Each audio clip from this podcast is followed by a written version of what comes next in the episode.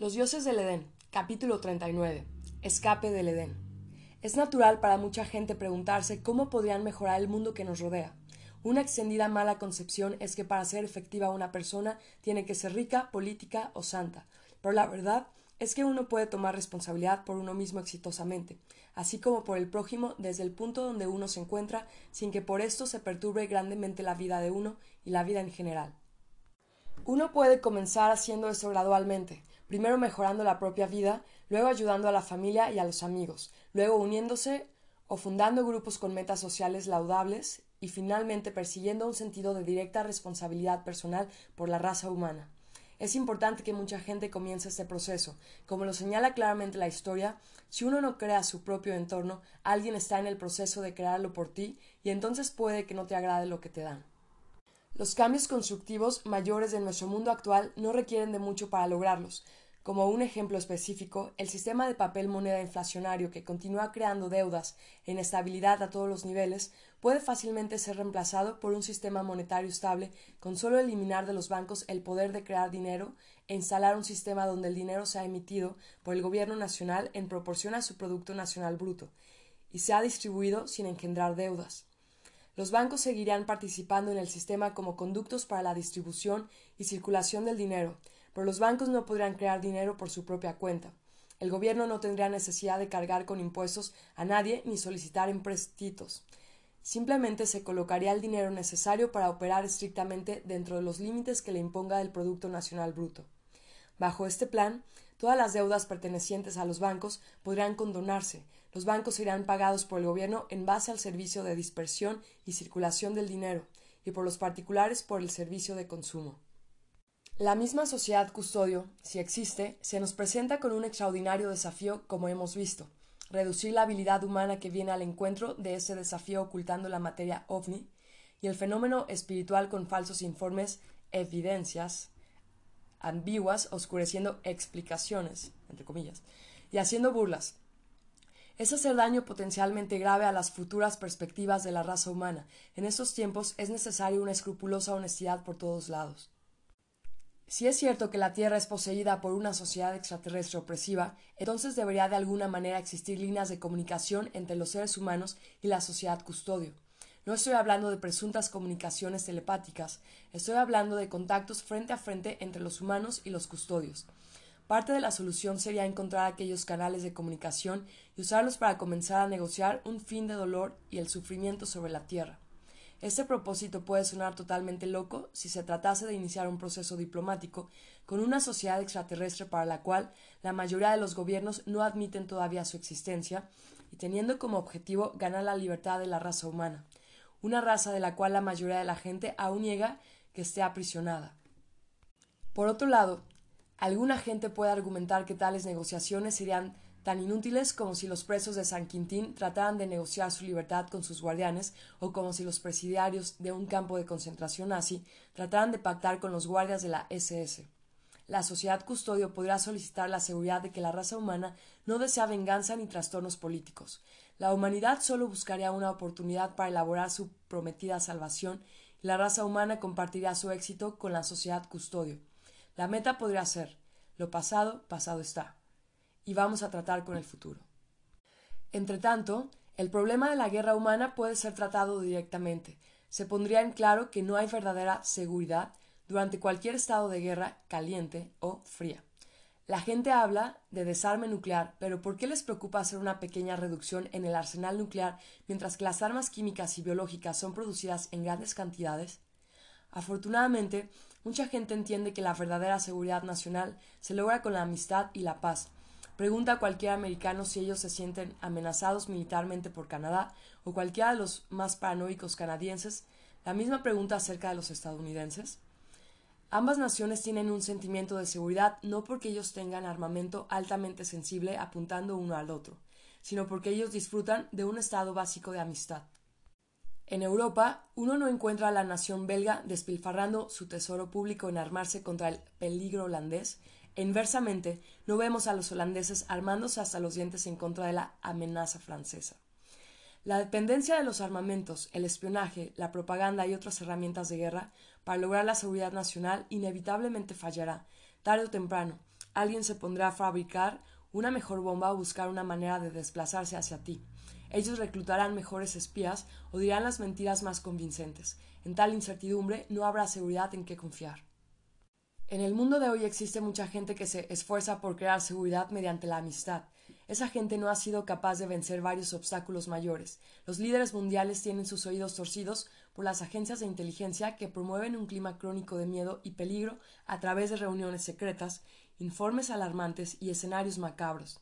Siempre que existan diferencias filosóficas artificiales entre los líderes nacionales, esos mismos líderes no estarán dispuestos a pensar y comunicar racionalmente unos con otros.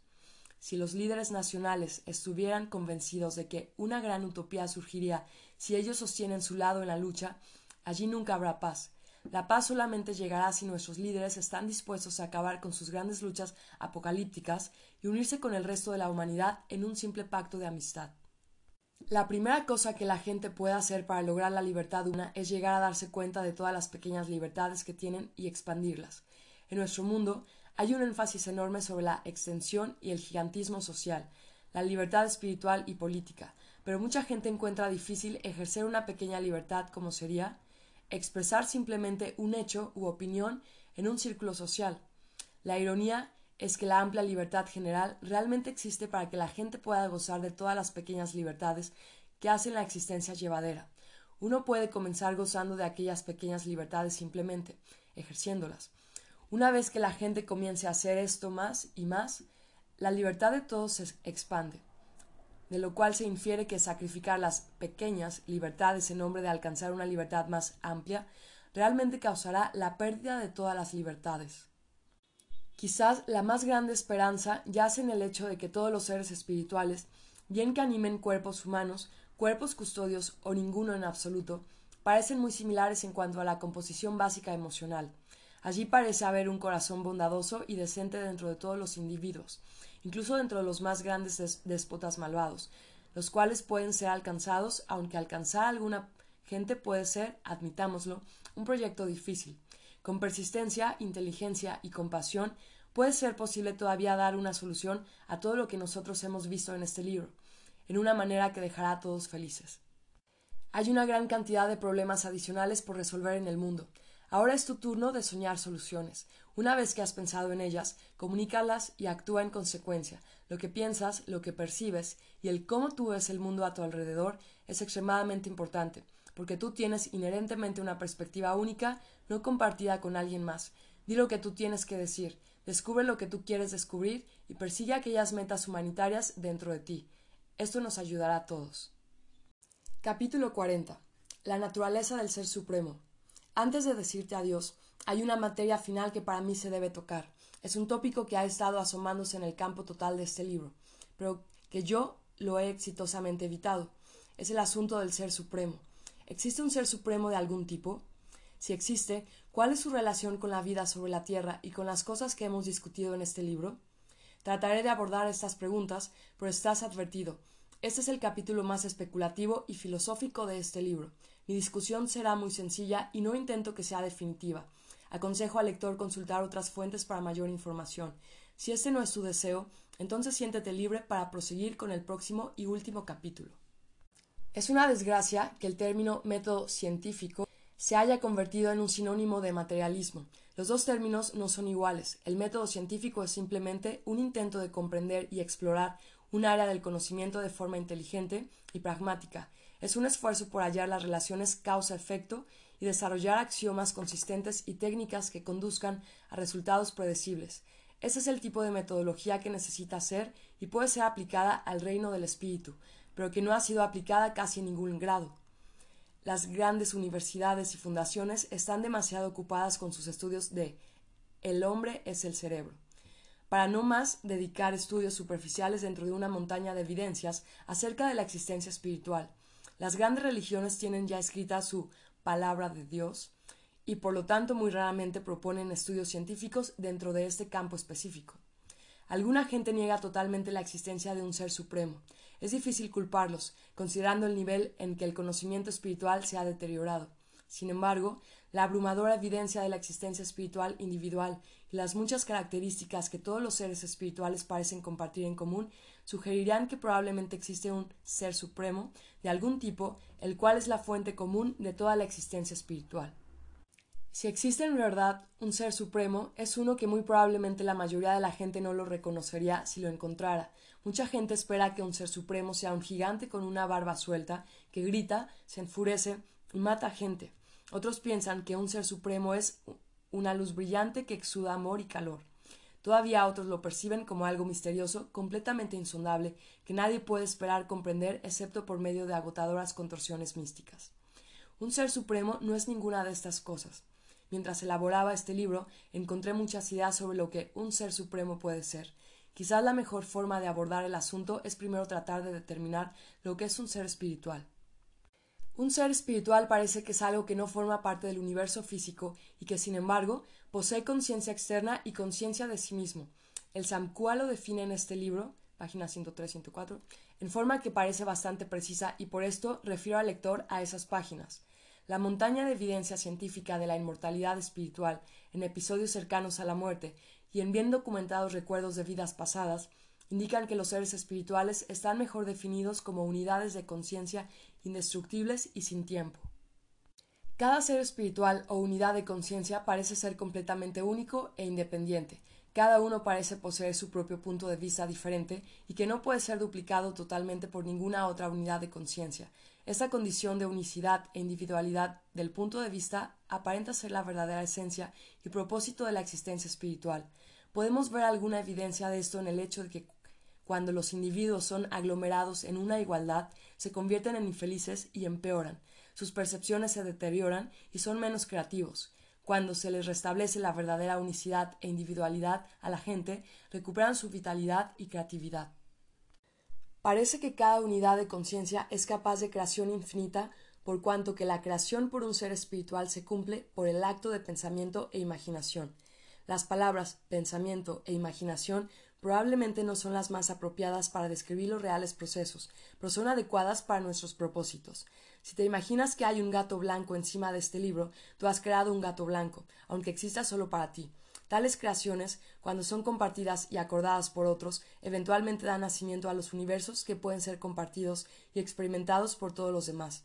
Y así parece ser cómo los seres espirituales crean su propio universo y el universo en cooperación con otros y el por qué.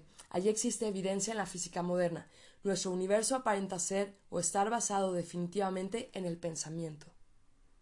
Para que cualquier universo o realidad exista, primero debe existir un infinito en el cual pueda ser colocado un universo o una realidad.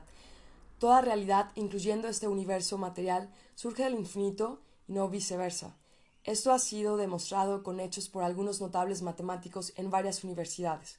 Cada unidad de conciencia es el origen de su propio infinito porque el pensamiento y la imaginación no tienen límites. Cualquier cantidad de espacio, tiempo y materia puede ser imaginado por cualquier ser espiritual y finalmente acordado por y compartido por otros seres espirituales. ¿De dónde vienen todas esas incontables unidades de conciencia? ¿Es que existió en algún tiempo solo una unidad de conciencia de la cual se originaron las demás? La extraordinaria similitud entre todos los seres humanos hace aparecer esto así. Esa unidad de conciencia original sería la que normalmente se llama un ser supremo. También podemos llamarlo ser primario.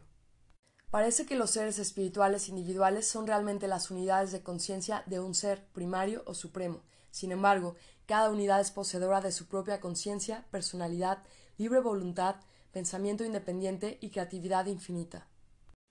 Esto significaría que un ser supremo ha creado o dado nacimiento a un incontable número de unidades de conciencia únicas e individuales, por medio de las cuales ese ser supremo experimentaría incontables infinitos universos y realidades que podrían crear libre e independientemente todos esos seres espirituales.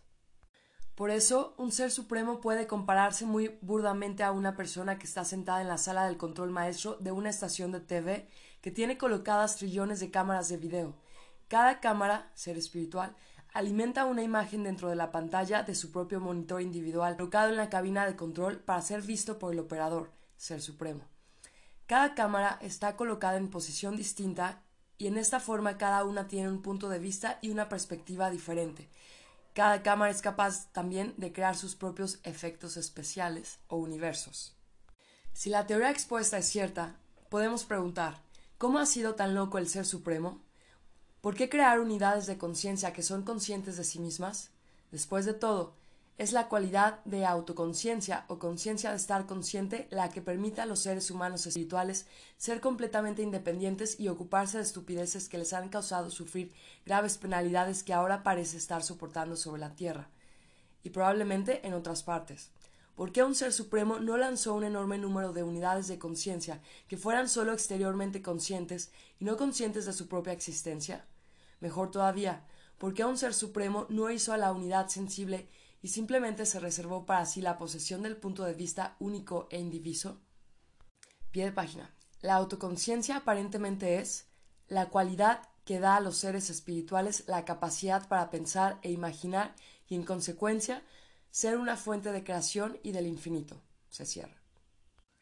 Sin autoconciencia, un ser espiritual no podría crear por sí mismo. La autoconciencia parece actuar como un espejo contra el cual un ser espiritual puede ser la fuente de un infinito y dentro de ese infinito puede crear realidades y universos. Teóricamente, por supuesto, un ser supremo fue capaz de crear un infinito y de crear cualquier cosa dentro, pero solo desde su único punto de vista. Un ser supremo podría ser únicamente la fuente de un infinito, el suyo, si un ser supremo quisiera experimentar otro infinito, en principio tendría que crear otra única unidad de conciencia autoconsciente semejante a la suya. Aparentemente, esto es lo que ha hecho, pero no estuvo satisfecho al crear una sola unidad de conciencia más. Parece haber sacado un incontable número de ellas para poder gozar de un número casi infinito de infinitos y realidades. Esto sugiere que el campo potencial de un ser supremo se extiende más allá de las fronteras de este pequeño universo. Este abarca trillones de infinitos y universos potenciales. Ajá, puedes interponer. Por definición, solo puede existir un infinito. Es redundante para algo que es capaz de infinita creación expandirse en sí mismo. Un infinito multiplicado por incontables trillones es todavía infinito.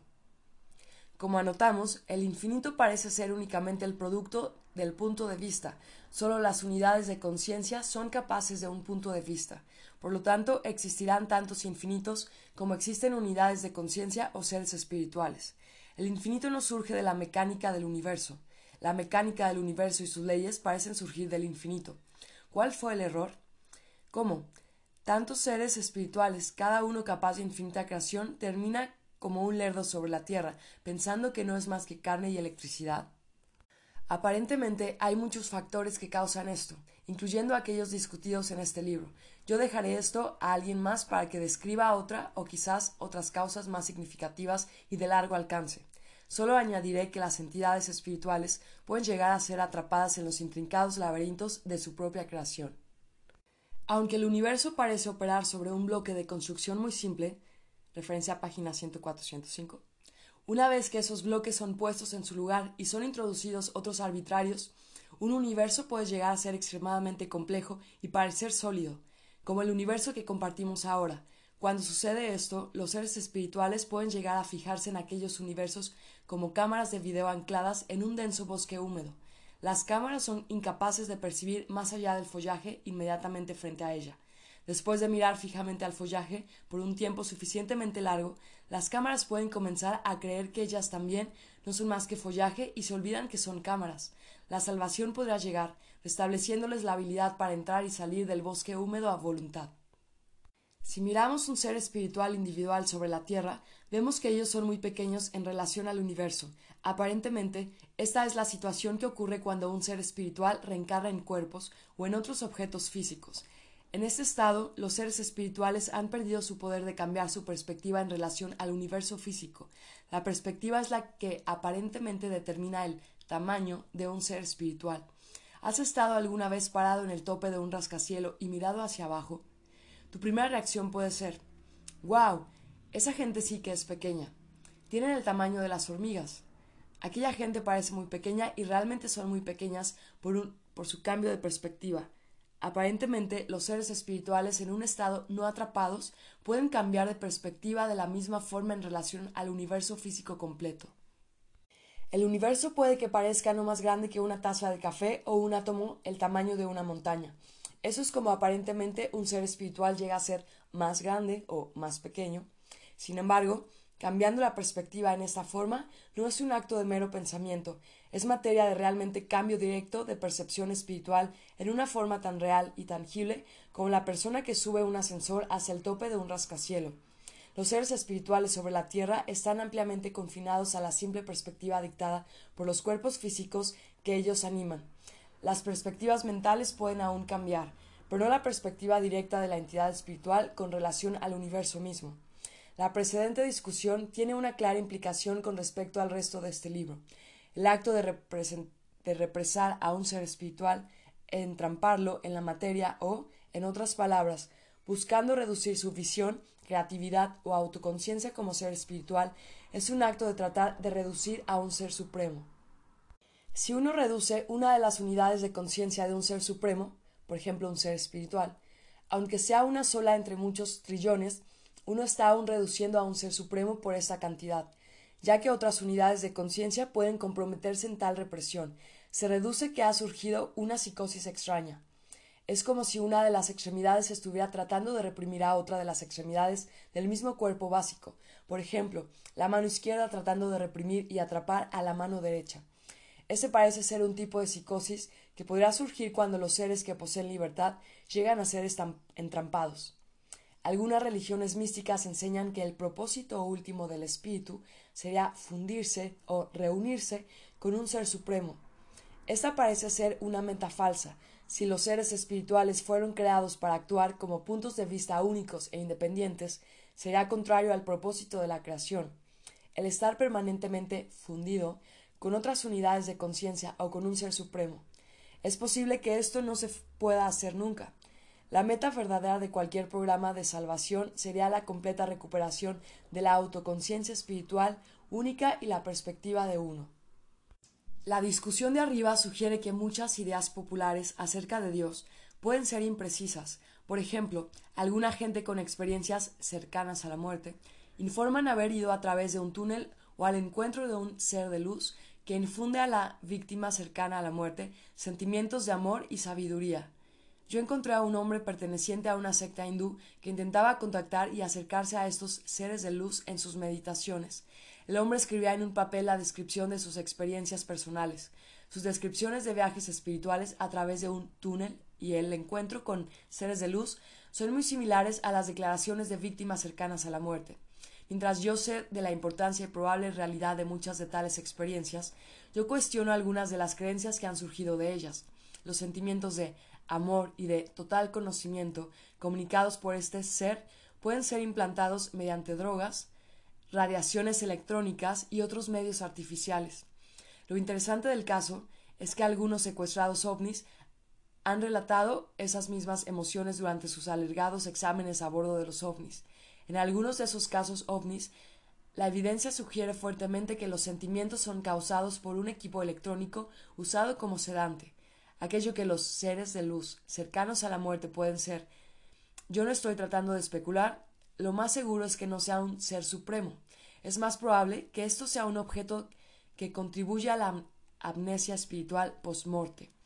No se le aconseja a la gente ir a o acompañar a los seres de luz durante su meditación o muerte. Ellos deberían salirse de esto si pueden, Diciendo esto, yo no quiero negar, por otra parte, los sentimientos profundos y positivos experimentados por algunos hindúes y personas cercanas a la muerte que resultan en una experimentación temporal de su inmortalidad espiritual. ¿Qué pensamos nosotros de la idea de un ser supremo sentado en el juicio de los seres de la tierra? Es difícil imaginar que un ser supremo condenaría su propia unidad de conciencia, no importa cuán pequeña y entrampada haya llegado a convertirse, no importa cuán loca y destructiva alguna de ellas resulte en su comportamiento. ¿Podría un ser supremo, viendo lo mal que ha ido todo, terminar quizá con su experimento y desaparecer a todas las demás unidades de conciencia, excepto la suya? Si esto fuera posible, yo desearía que no lo hiciera Crear casi un infinito número de seres espirituales puede haber sido un brillante juego de parte de un ser supremo para expandirse inconmensurablemente. La solución para lo que está mal sería proteger a las unidades de conciencia y estimularlas a que logren su salvación. Probablemente la salvación espiritual no sucederá mediante el gesto de una varita mágica, a pesar de que ella sea divina, porque los seres espirituales poseen libre voluntad e independencia. La salvación parece ser algo que los seres espirituales deben tomar como su propia responsabilidad. Pertenece a cada individuo buscar su salvación de una manera inteligente. La salvación parece ser algo que puede ser lograda tan pragmáticamente como cualquier otra meta en la vida, con tal que se desarrolle una comprensión racional. Muchas teologías enseñan que un ser supremo tiene un enemigo opuesto. Quizás existe un elemento de verdad en esto aunque la verdad haya sido distorsionada.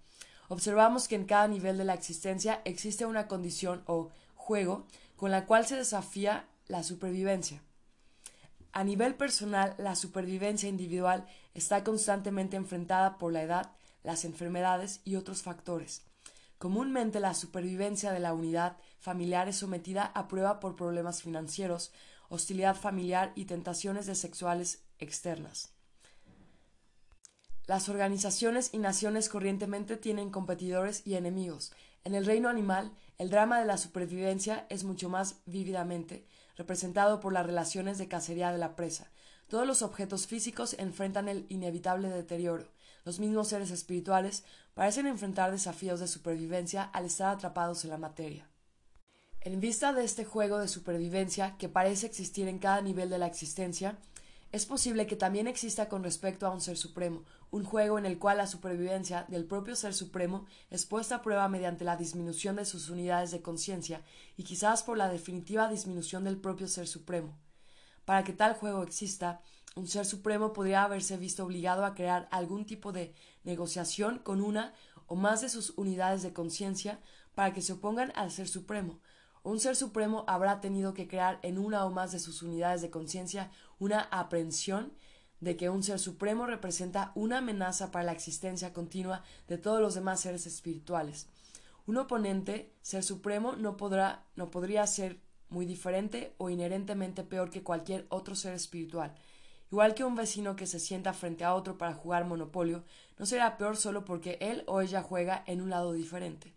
Simplemente, un oponente sería aquel que consigue una marca diferente en un tablero de juego, y juega tan bien como le es posible. Si un juego así ha existido, entonces deberíamos esperar ciertamente que éste pueda terminar pronto con un ser supremo concediendo gracias a los opositores por haber jugado un buen juego, prometiendo supervivencia indefinida a sus unidades de conciencia y, y buscando deparar el juego. Parece que ya es tiempo de poner muchos juegos viejos en reposo, de tal manera que cada quien pueda comenzar a moverse dentro de una nueva fase de existencia fundamentalmente mejorada.